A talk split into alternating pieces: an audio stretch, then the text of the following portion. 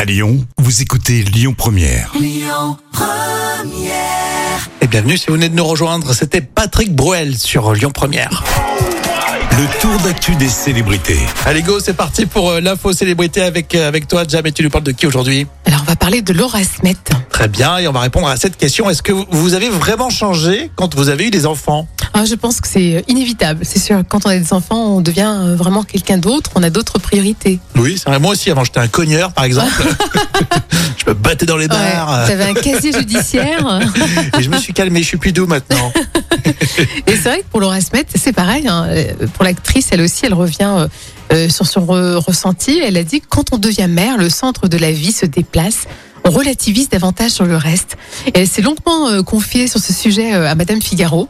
Et c'est vrai qu'avant, elle vivait de sa passion et maintenant, ben voilà, c'est, elle se focalise sur l'avenir de, de, ses- de son enfant, euh, les futures générations, etc. D'accord. Ah, elle se pose aussi plein de questions. Elle, elle se demande pourront-ils toujours voir la neige et se baigner dans l'océan Pourront-ils grandir avec la même insouciance que nous La réponse est oui. euh...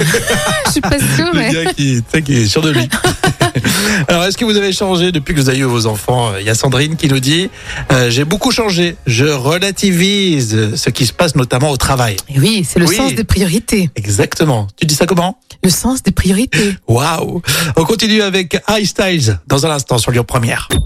Écoutez votre radio Lyon Première en direct sur l'application Lyon Première, lyonpremière.fr et bien sûr à Lyon sur 90.2 FM et en DAB+.